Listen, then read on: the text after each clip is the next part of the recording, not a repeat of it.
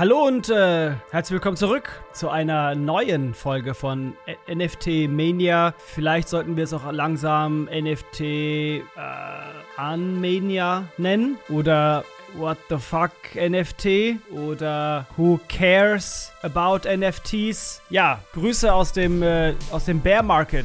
Grüße aus aus der Abs Abstinenz von Interesse an NFTs. Zu Recht, zu Recht, auf ganz, ganz vielen Ebenen muss ich sagen, zu Recht. Denn zwischen dem Wunschstatus Stadium NFT und dem Ist-Stadium NFT sind aus meiner Perspektive äh, leider äh, ist, ist quasi der Mount Everest dazwischen gerutscht. Es ist eben sehr, sehr viel schiefgegangen. Und jetzt baden wir es ein bisschen aus. Die übrigen sieben Leute, die auf Twitter versuchen, sich über äh, NFTs auszutauschen.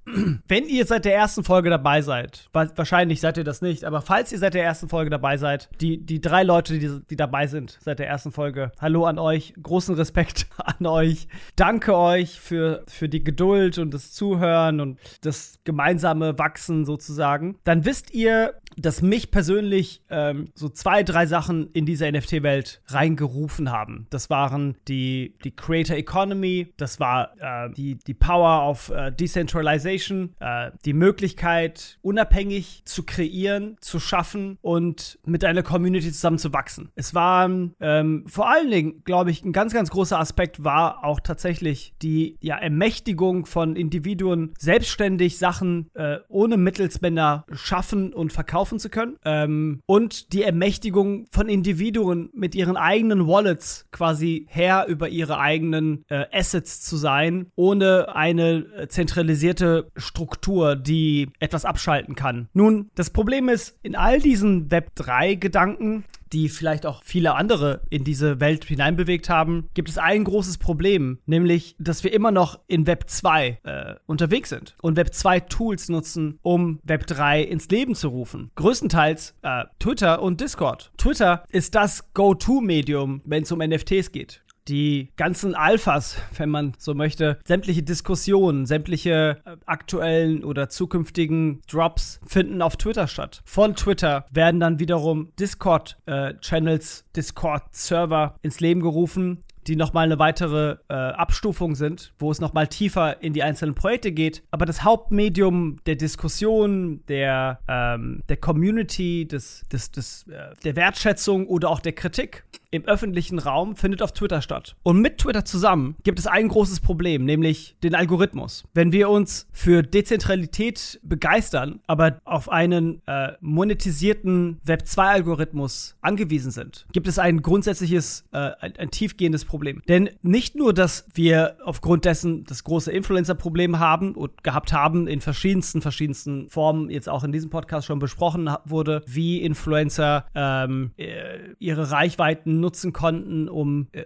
Unmengen an NFT-Verkäufen zu machen, gibt es auch das Problem, dass einfach der Algorithmus, wenn ich Twitter öffne, entscheidet, was ich morgens sehe, wen ich lese, ähm, welche Personen, ähm, NFT-Projekte, Brands, wie auch immer, mir angezeigt werden, Artists mir angezeigt werden, welche Blockchain äh, quasi mir angezeigt wird im weitesten Sinne. Damit meine ich, es gibt Artists, die größtenteils auf Tezos unterwegs sind, Artists, die auf Ethereum unterwegs sind und eine Menge andere Blockchains. Und Twitter entscheidet quasi in meinem Namen, ohne meine, also meine Genehmigung haben sie ja dadurch, dass ich einen Account habe, aber ohne meinen Willen sozusagen, was ich denn an diesem Tag zu sehen bekomme. Äh, und das ist ein großes äh, Problem, wenn, wenn es um NFTs geht. Denn dadurch entstehen natürlich innerhalb eh schon einer sehr, sehr kleinen NFT-Bubble von, ich weiß gar nicht, wie viele aktuell noch unterwegs sind. Ich würde sagen 10.000 vielleicht maximal Menschen, die tagtäglich auf, auf Twitter und Co. unterwegs sind. Innerhalb dieser Bubble bringt das nochmal weitere kleinere Bubbles, die äh, je nachdem, äh, in welche vielleicht Projekte man investiert hat, äh, in wem man, welchen Influencer man gefolgt hat,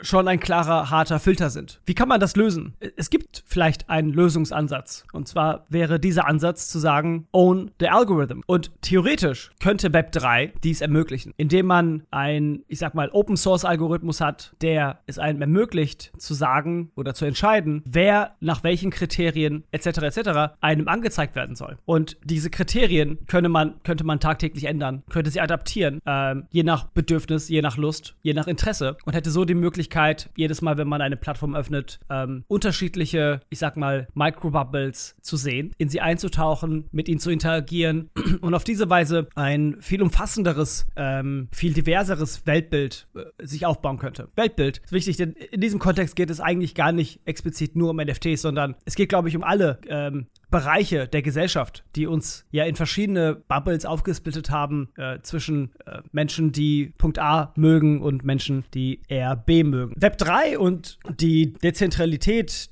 die Dezentralisierung, die Web 3 uns durch die Ermächtigung durch Wallets äh, in die Hand gibt, könnte dies theoretisch ermöglichen. Nun, wie bei jeder Innovation gibt es halt eben, wie anfangs gesagt, den Wunschzustand und den Ist-Zustand. Und der Wunschzustand ist, glaube ich, nicht bei allen allen gleich. Der Wunschzustand im Endeffekt ist natürlich sehr heterogen und ähm, getrieben durch verschiedene Bedürfnisse. Wir, wenn wir über NFTs reden, reden wir über ein globales Phänomen. Es ist kein regionales, kein nationales. Aus allen Welt, aus allen Ländern dieser Welt ähm, sind Menschen und Bots äh, unterwegs, um ihren Anteil am Kuchen zu bekommen. Und dieser Anteil am Kuchen ist zu, ich würde sagen, 99 Prozent monetär getrieben. Die ganz, ganz, ganz kleine Gruppe von NFT-Enthusiastinnen, die ähm, nicht Artists sind, außer Artists, sind in, in, irgendeiner Weise wirklich in der Lage, Web3 und NFTs technisch und inhaltlich zu verstehen und teilen ähm, die Bedürfnisse einer Demokratisierung, einer Ermächtigung von Individuen, einer Ent Ent Entmächtigung vielleicht auch von Großkonzernen ähm, und haben ansatzweise den Gedanken von, hey, uh, let's own the algorithm, weil eben der Wunschzustand nicht so kohärent ist, ist der Ist-Zustand eben so, wie er ist.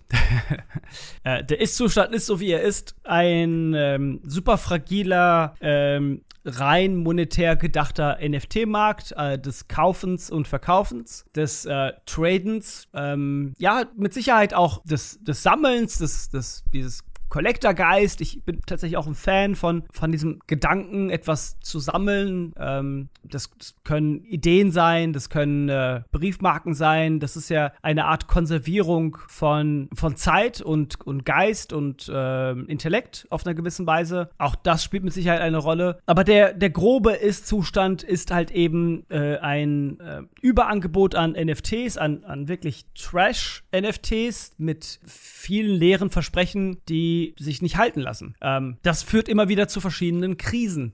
Wer auf Twitter viel Zeit verbringt in den letzten Wochen, die großen K Krisen, eine große Krise war die ganze CC0-Diskussion äh, um die Moonbirds, ähm, nicht nur Moonbirds, auch Xcopy und äh, eine Menge andere Projekte haben nachgezogen, sind jetzt CC0. Äh, und das hat zu einer großen Diskussion geführt. Vor allem, weil einige, ich sag mal, Investoren den Wechsel zu CC0 als eine Art Rugpull oder als eine Art ähm, Resignation gedeutet haben. Die Prinzipiell sind NFTs oder NFT-Projekte in dem jetzigen Stadium vor allen Dingen für die Founder eine Art Erwartungsmanagement. Viele Menschen, die in NF NFTs investiert haben und zwar viel investiert haben, viel wirklich Geld investiert haben, ETH in den meisten Fällen, ähm, haben finanziell davon Schaden genommen. Sie ganz wenige konnten ihre Investitionen vervielfältigen. Nun, man könnte sagen, so ist es halt auch in der in der klassischen Businesswelt oder auch am Aktienmarkt ähm, oder prinzipiell auch im, im Early Seed Investment Investment. Das heißt, wenn man sehr früh in Unternehmen investiert, investiert man vielleicht in 100 Unternehmen und zwei davon sind erfolgreich und diese zwei finanzieren halt die 98 äh, Verluste und lassen noch ein wenig Gewinn übrig. So funktionieren die meisten VCs, die genau wissen, dass sie ihr ein re relativ breites Portfolio halten müssen und dass äh, die meisten Investitionen auf Null gehen werden und ganz wenige äh, erfolgreich sein werden, zu sogenannten ähm, Einhörnern werden,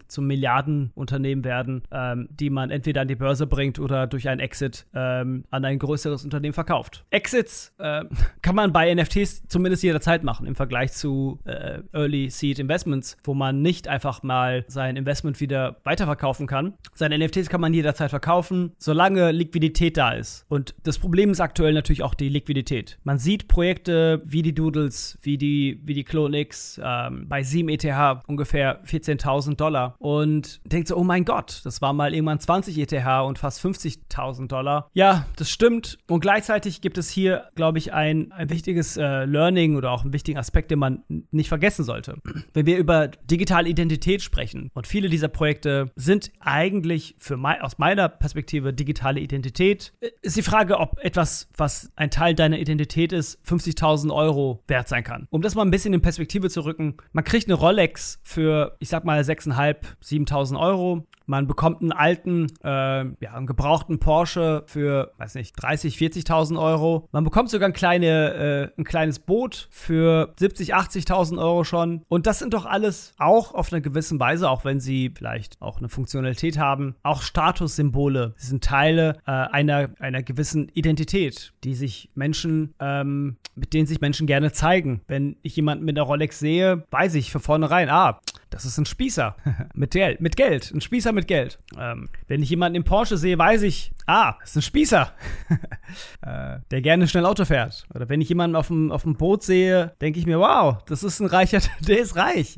Äh, der, der muss reich sein. Ähm, und so ist es bei NFTs auch auf eine gewisse Weise. Wenn ich mir Wallets anschaue und sehe, ah, wow, der hat einen Board Ape, dann denke ich mir, oh, der ist reich. Oder äh, ich schaue mir an, dass jemand einen Doodle hat oder einen Clone X, denke mir so, ah, wow, der hat äh, Geschmack.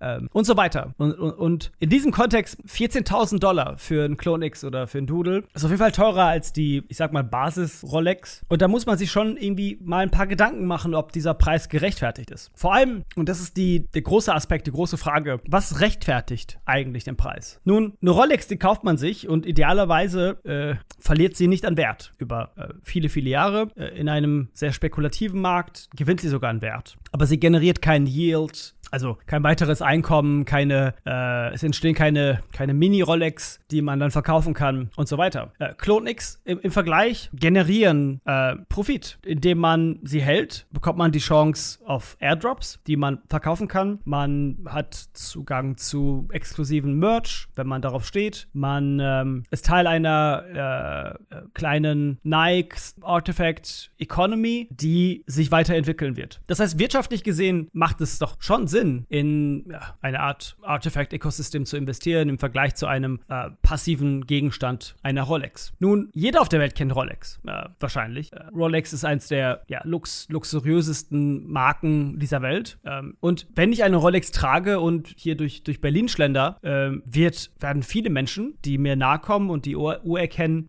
auch direkt ein anderes Bild von mir vermutlich haben. Wenn ich nun Artifact und Clone X und die gesamte NFT-Welt nicht kenne und auf Twitter bin und sehe mein Profilbild, werde ich mir denken, was ist das? Ich werde nicht ansatzweise ein ähnliches äh, Bild von dieser Person haben, äh, die eine Rolex trägt. Wenn ich mein, mein, mein Clone X auf meiner Apple Watch trage oder auf, es gibt ja diese Tag Heuer äh, Uhren auch, die das ähnlich machen oder Samsung wahrscheinlich auch, auf irgendeiner Smartwatch trage und jemand sieht mich auf der Straße mit dieser Uhr und diesem Klonix, wird es auch bei wahrscheinlich niemandem ansatzweise ein äh, Ah-Moment auslösen. Das heißt, innerhalb dieses Wunsch- und Ist-Dilemmas äh, gibt es nochmal das zusätzliche Dilemma, dass NFTs einfach nicht Mainstream sind. Und dadurch ist das gesamte Konzept der digitalen Identität aktuell nicht aktiv. Es fehlt die kritische Masse. Denn, also, die kritische Masse existiert äh, innerhalb der NFT-Welt, um NFTs zu traden. Äh, sie existiert existiert, um Milliarden von Umsatz zu machen. Sie existiert um all diese Sachen herum, die, die wir kennen und die wir aufgebaut haben und mit denen wir uns tagtäglich begnügen. Aber wenn wir über Identität sprechen und über gewisse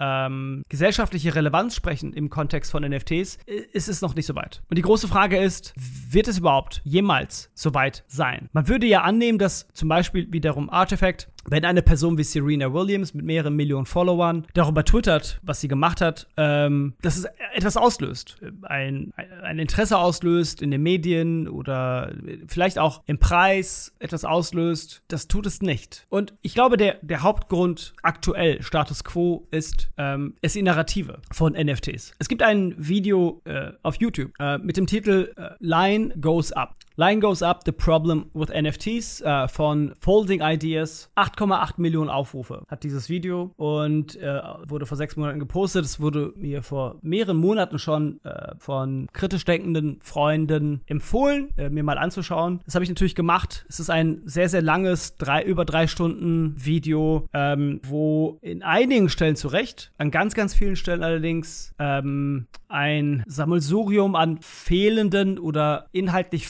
falschen Gedanken zusammengetrommelt werden und Assoziationen geweckt werden, die ähm, ja, kapitalismuskritisch zwar korrekt sind, aber inhaltlich nicht ganz zutreffend sind. Das Video 9 Millionen Aufrufe zeigt, dass die Gesellschaft eben nicht nur eine sehr kritische Haltung gegen äh, NFTs hat, sondern sogar äh, eine Anti-Haltung gegen NFTs hat. Ähm, und da kommen wir wieder zu dem 14.000 Dollar Klon. Wenn etwas wie ein JPEG äh, 14.000 Dollar kostet und man ähm, sich die Ungerechtigkeiten auf dieser Welt anschaut, die ökologischen, ökonomischen, geografischen, äh, sozialen Ungerechtigkeiten anschaut und auf der einen Seite ja 14.000 Dollar in vielen, vielen Ländern dieser Welt mehr als ein Jahresgehalt sind ähm, und auf der anderen Seite ein Prozent von einem Prozent der Menschheit sich diese Sachen kaufen, dann ist das Image von NFTs äh, das einer, einer Rolex. Und als äh, jemand, der sich für äh, ja, Gleichheit im weitesten Sinne einsetzt, widerstrebt einem doch, sich dann für NFTs zu begeistern. Da, da, da kommen wir zu einem quasi größeren, weiteren Dilemma äh, von NFTs, was einer grundsätzlichen ähm, Massenadaption widerstrebt. Nun, ich glaube, die Menschen sind schon auch in der Lage,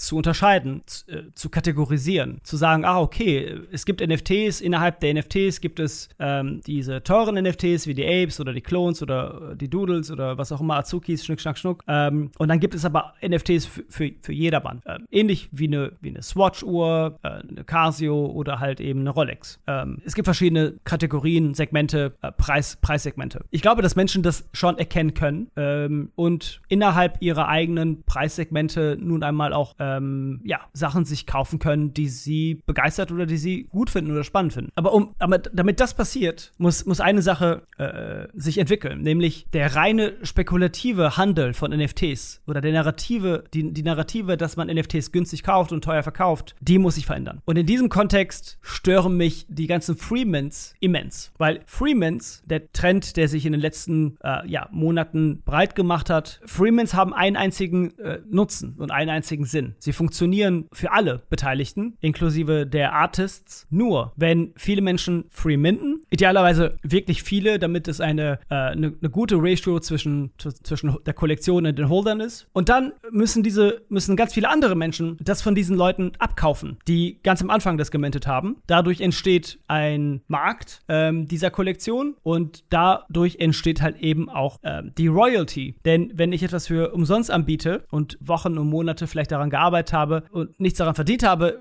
funktioniert das nicht. Also wie kann der Künstler, Künstlerin daran verdienen, indem die Royalties bei 10% beispielsweise an jedem Weiterverkauf ähm, was abwerfen. Das heißt, die gesamte Konstruktion an Freemans ist ein äh, Pump and Dump oder ein Pump. Es muss auch kein Dump geben, aber ein Pump. Es muss einen Pump geben. Und das bedeutet wiederum, dass NFTs rein auf ein, äh, als ein spekulatives, äh, komplett monetisiertes Asset äh, verstanden werden müssen. Und in diesem Kontext hat Bill Gates Gates, der NFTs vor wenigen Monaten kritisiert hat, nicht unrecht. In diesem Konzept eines Freemans, eines Pumps, eines rein spekulativen Handelns ist derjenige, der zuletzt kauft, der Idiot. Denn nicht alles geht offensichtlich immer nur hoch, denn irgendwann flacht das Interesse ab an dem Projekt ähm, und der Preis fällt. Und derjenige, der zuletzt teuer gekauft hat, ist der Idiot. Dieser Idiot möchte keiner sein.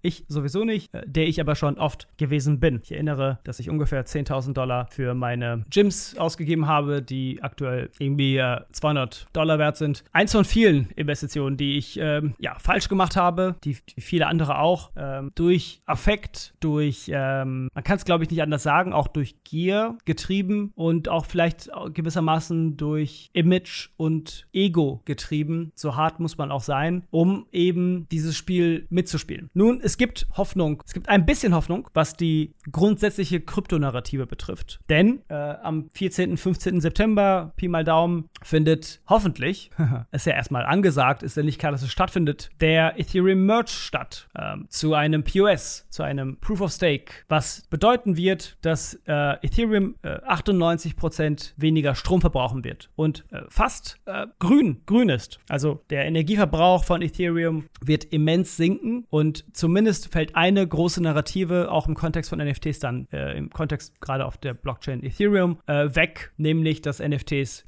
die Natur zerstören. Das gibt ein wenig Hoffnung in diesem Momentum. Mit diesem Momentum zusammen können natürlich auch weitere Narrative vorangetrieben werden. Instagram hat ja offensichtlich auch NFTs gelauncht, äh, aktuell noch nicht in Deutschland und aktuell noch immer in Beta-Beta-Version. Äh, da wird auch abzuwarten, abzuwarten sein, wie sie es genau machen. Ähm, ich sehe da viele, viele Schwierigkeiten, viele, viele Probleme. Wir alle wissen, dass Bots ein, ein großes, großes Problem ist. Ähm, und wenn man auf NFTs äh, innerhalb einer Plattform launcht, ähm, ohne Raffles, ohne Allow-Lists äh, etc., äh, werden die, die sehr begehrten NFTs, sage ich mal, von bestimmten Artists sehr schnell von Bots weggekauft. Ähm, dieses Problem ist, ist glaube ich, eines der größten Probleme, mit denen Instagram zu kämpfen haben wird. Äh, eins von, von vielen. Wahrscheinlich aber auch die Gesamtnarrative des, des, des der NFTs. Ähm, ich glaube, diese Folge war schon auch auf einer gewissen Weise jetzt als, als freisprechender Monolog ein kleiner Versuch, ein etwas größeres Bild oder einen größeren Kontext zu schaffen, aber auch eigentlich, um so ein bisschen die Problemstellung zu formulieren. Die Problemstellung auch für mich selbst zu formulieren. Ähm, ehrlich zu sein, ähm,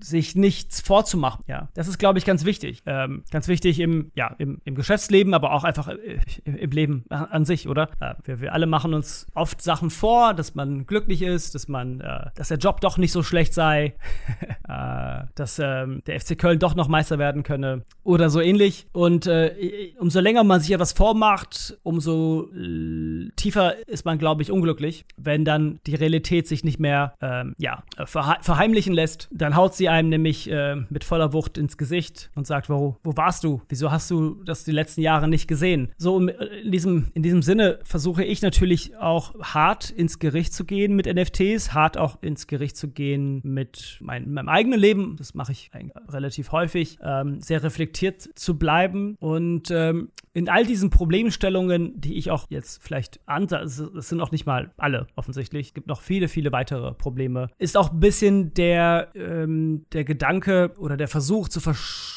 zu versuchen, diese Probleme zu lösen. Ähm, ich als Einzelner, äh, das ist halt immer so ein bisschen die große Frage von, von Partizipation, auch von demokratischer Partizipation. Ich selber als Einzelperson kann natürlich nur bis zu einem bestimmten Grade ähm, Sachen verändern, äh, aber dadurch, dass wir halt eben auch äh, als Creator unterwegs sind, als ähm, NFT-Produzenten unterwegs sind, haben natürlich dort einen kleinen Hebel. Dieser Podcast ist ein weiterer kleiner Hebel und ihr alle da draußen seid auch ein Hebel. Ähm, ich glaube, eins ist klar, geworden für, für viele Menschen, die in NFTs investiert haben. Es ist kein einfaches Spiel. Ja, es ist nicht, es ist, es ist bei weitem nicht äh, so, dass man denkt, ha, ich bringe jetzt NFTs raus, und alle kaufen das und ähm, äh, alle lieben meine Art, Artwork, alle schätzen mich, ähm, alle sind glücklich und ich bin auch noch äh, dazu auch noch äh, jetzt reich. Ja, das ist es 100% nicht. Das kann ich äh, hier auch noch mal bestätigen. Und ähm, bei uns auf dem Discord auf äh, discord.gg slash nft da sind einige ähm, ja, wertvolle äh, Mitglieder, die ähm, in die MetaBrew Society investiert haben, ein oder investiert haben oder investieren werden, eine Art, ein, ja nicht eine Art, eine, eine, ein NFT-Projekt, was äh, das Ziel hat, eine Brauerei zu kaufen und dann den Usern äh, lebenslang Bier kostenlos zu geben. Eine, ich weiß gar nicht, was die Quantität ist, x Flaschen Bier pro Jahr. Und viele haben, äh, viele sind dort ja ein Fan davon. Ich kann es auch verstehen. Es, es, es, klingt sehr verlockend. Ich, ich, muss sagen, dass mich das persönlich nicht besonders begeistert. Äh, aus zwei Gründen, die ich vielleicht erwähnen möchte. Das ist keine, auch keine äh, FAT, die ich hier machen möchte, ganz im Gegenteil. Erstens, was unterscheidet das von einer Crowdfunding-Kampagne. Wofür brauche ich NFTs dafür? Ich könnte genauso gut auf Kickstarter ein Projekt starten oder auf äh, Deutschland ist es, glaube ich, Start Next, sagen, ich möchte eine Brauerei gründen. Alle, die investieren, bekommen Bier umsonst. Ähm, gibt es keine, es gibt da, ich sehe da keinen direkten NFT,